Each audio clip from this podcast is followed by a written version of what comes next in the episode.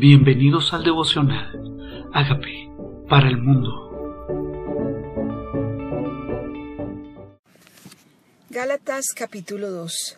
Después, pasados catorce años, subí otra vez a Jerusalén con Bernabé, llevando también conmigo a Tito. Pero subí según una revelación, y no para correr o haber corrido en vano. Expuse en privado a los que tenían cierta reputación el Evangelio que predico entre los gentiles.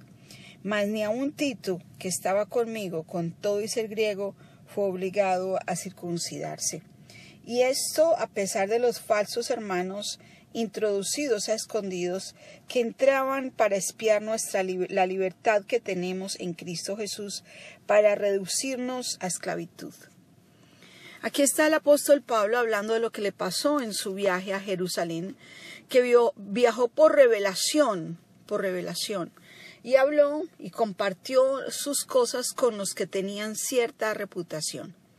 Y aquí está, dice, no fuimos obligados a, circuncidarnos, especialmente está hablando de Tito, que es griego, les recuerdo que también Timoteo es griego, hijo de un padre griego y una mamá judía. Y aquí está diciendo, algunos introducidos en medio de nosotros espían nuestra libertad en Cristo para reducirnos a esclavitud. Y quiero ampliar acerca de esta esclavitud. Dice, a los cuales ni por un momento accedimos a someternos para que la verdad del Evangelio permaneciese con nosotros. Pero de los que tenían reputación de ser algo, lo que hayan sido en otro tiempo, nada me importa, Dios no hace acepción de personas, a mí pues los de la reputación nada nuevo me comunicaron. Les quiero recordar que el apóstol Pablo no fue ganado para Cristo por a través de ninguna persona, sino a través de un encuentro personal con Jesucristo cuando se cayó del caballo y empezó su ministerio sin haber tenido ninguna relación con los demás apóstoles. Y por eso él decide ir a Jerusalén a reunirse con aquellos que tenían esa reputación en el Evangelio, pero dice no me comunicaron nada nuevo. Antes, por el contrario, como vieron que me había sido encomendado el Evangelio de la incircuncisión, como a Pedro el de la circuncisión, así, ¿qué es la incircuncisión? O sea, es un evangelio para todos aquellos que no vienen del pueblo judío, o sea, que no fueron circuncidados ni necesitan hacerlo. Y a Pedro sí le fue entregado el evangelio a los que fueron circuncidados, o sea, un evangelio para los que ya eran judíos, a los de esta religión, los que nacieron en ella pues el mismo, el que actuó en Pedro para apostolado de la circuncisión, actuó también en mí para con los gentiles. Y reconociendo la gracia que me ha sido dada, Jacobo, Cefas y Juan, que eran considerados como columnas, nos dieron a mí y a Bernabé la diestra en señal de compañerismo, para que nosotros fuésemos a los gentiles y ellos a la circuncisión. Solamente nos pidieron estas cosas. Y aquí les quiero recordar que se les pidió. Acórdense de los pobres, lo cual también procuré con diligencia hacer. Aquí no se les dijo, recuerden enseñar entre los gentiles las fiestas solemnes. Aquí no dice, acuérdenle enseñarle a los gentiles que judaicen. No, aquí dice, lo único que necesitan recordar es que se acuerden de los pobres. Pablo reprende a Pedro en Antioquía. Pero cuando Pedro vino a Antioquía, le resistí cara a cara, porque era de condenar. Pues antes que viniesen algunos de parte de Jacobo, comía con los gentiles, pero después que vinieron, se retraía y se apartaba, porque temía miedo de los de la circuncisión o sea, Jacobo era de la circuncisión y tenía temor de que los que venían siendo discípulos de Jacobo fueran a condenarlo o a criticarlo viendo la libertad que tenía con los gentiles. Entonces se apartó, o sea, está hablando de Pedro. Ya no empezó a participar de ellos, dice por miedo de la circuncisión. Y en su simulación participaban también los otros judíos de tal manera que aun Bernabé fue también arrastrado por la hipocresía de ellos. ¿Cómo así? Tenían temor de los de la circuncisión porque los de la circuncisión practicaban las tradiciones de los de la circuncisión, o sea, de los judíos. Y los que no son circuncidados, o sea, el mundo gentil, no vivían de acuerdo a eso. Entonces empezaban a vivir las dos cosas. Con los de la circuncisión eran libres, pero cuando aparecía alguien que era con los de la incircuncisión eran libres, pero llegaba alguien de la circuncisión, o sea, alguien del pueblo judío, y empezaban entonces a retraerse, ya no a vivir en la misma libertad, y arrastraron en esa hipocresía a Bernabé. Pero cuando vi que no andaban rectamente conforme a la verdad del Evangelio, dije a Pedro delante de todos, si tú siendo judío vives como los gentiles y no como judío, ¿por qué obligas a los gentiles a judaizar? Mucho cuidado. Nosotros no tenemos que judaizar. No es nuestra función. Nosotros fuimos llamados a los gentiles y somos gentiles. Nosotros judíos de nacimiento, le dijo Pablo a Pedro, y no pecadores de entre los gentiles, sabiendo que el hombre no es justificado por las obras de la ley, sino por la fe en Jesucristo, nosotros también hemos creído en Jesucristo para ser justificados por la fe de Cristo y no por las obras de la ley, por cuanto por las obras de la ley nadie será justificado.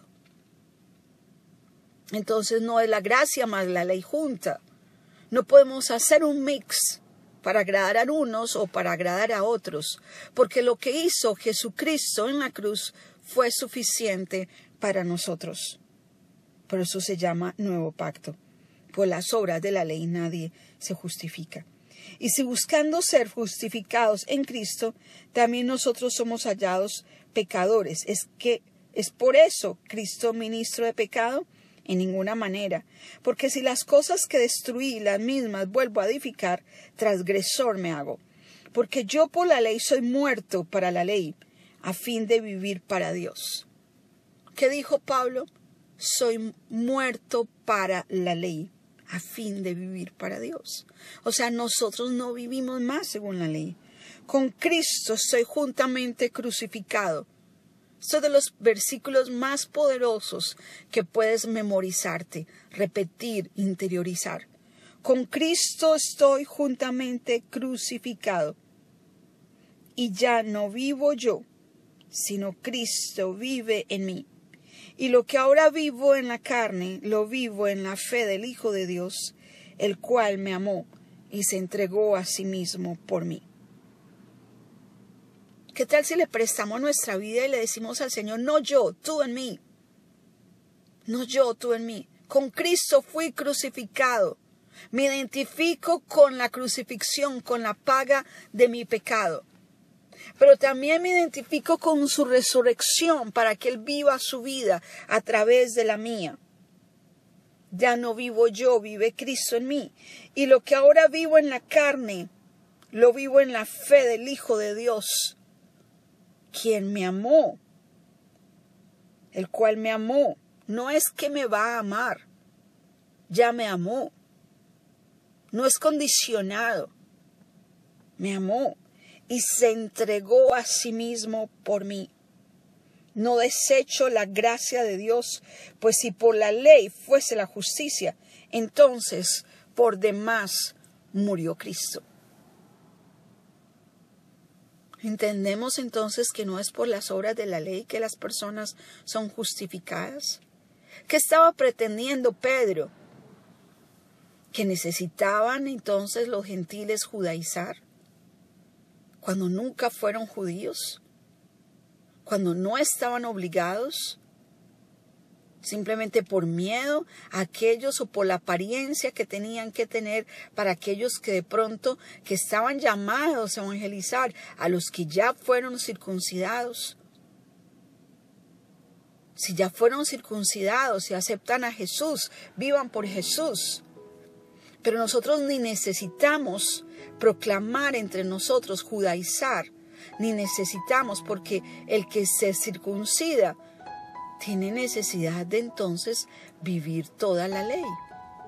Porque entonces cree que por esa ley es justificado. Entonces, por vano, en vano murió Cristo. Nuestro evangelio es a los no judíos,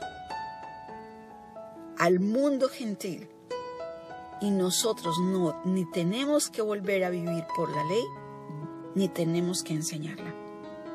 Y tenemos hoy que decir gracias, gracias. Hoy con Cristo Jesús me identifico en su muerte y en su resurrección para que viva su vida a través de la mía.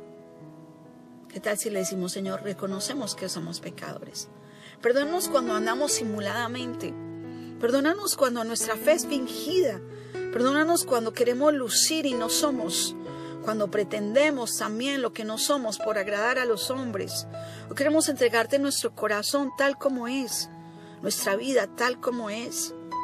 Por eso confesamos que somos pecadores pero agradecidos que tú moriste en la cruz por nuestros pecados y te invitamos a que tomes el control de nuestras vidas para que vivas tú tu vida a través de la nuestra. Gracias, Señor. Entra al trono de nuestro corazón y siéntate en él. Y haz de nosotros, haz de mí, la persona sana y libre que tú quieres que yo sea. Amén.